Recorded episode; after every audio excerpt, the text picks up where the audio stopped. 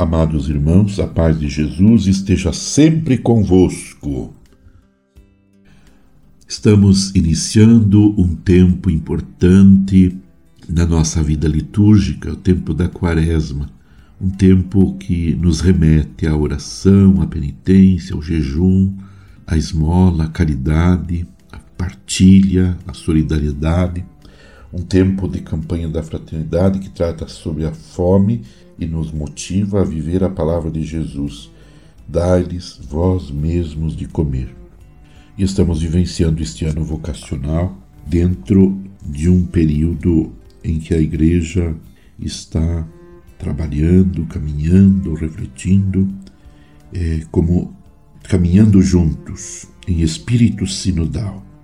Tudo isso nos toca e nos sensibiliza. Porém, sabemos que também é um desafio, pois muitas vezes nos afastamos desse ideal. Assim, somos chamados a revisar nosso modo de viver e agir e a entrar nessa dinâmica de conversão de nosso estilo de vida, a avaliar nossas comunicações para saber se são fraternas, a nos educar e formar os demais membros no exercício do discernimento.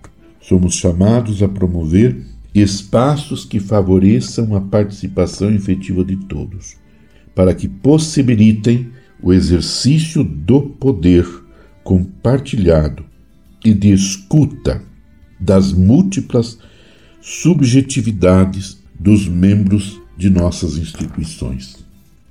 Escuta das múltiplas subjetividades dos membros de nossas instituições religiosas, do nosso grupo, de nossa comunidade, proporcionando espaços que viabilizam essa abertura para outras pessoas que ainda não fazem parte do nosso grupo, de nossa comunidade. Isso nos exige cultivar a espiritualidade da comunhão mística profética sapiencial, a escuta recíproca do outro, da palavra de Deus, dos gemidos do Espírito e dos sinais dos tempos, e o permanecer nessa constante diaconia profética na construção de um ethos social fraterno, solidário e inclusivo. Meu irmão, minha irmã, vivenciando este ano vocacional, procuremos na oração, na leitura orante da palavra, na comunhão com a igreja, na participação da Eucaristia, procuremos cultivar em nosso coração uma cultura vocacional, um sentimento vocacional, que nós todos nos sintamos chamados por Deus e, de fato, nós fomos chamados por Ele. Se vivemos nesse mundo, é porque temos uma missão. Se fomos batizados, é porque o Senhor nos chamou a viver uma vocação, a viver uma missão específica.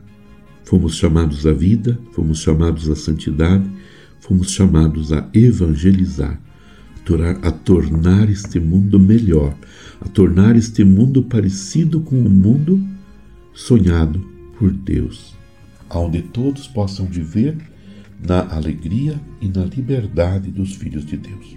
Permaneçamos unidos com Maria, mãe de Jesus, e vivenciemos bem este tempo quaresmal, especialmente em oração, penitência e caridade. Abençoe-vos Deus Todo-Poderoso, Pai e Filho e Espírito Santo. Amém. Você ouviu Palavra de Fé, com Dom Celso Antônio Marchiori.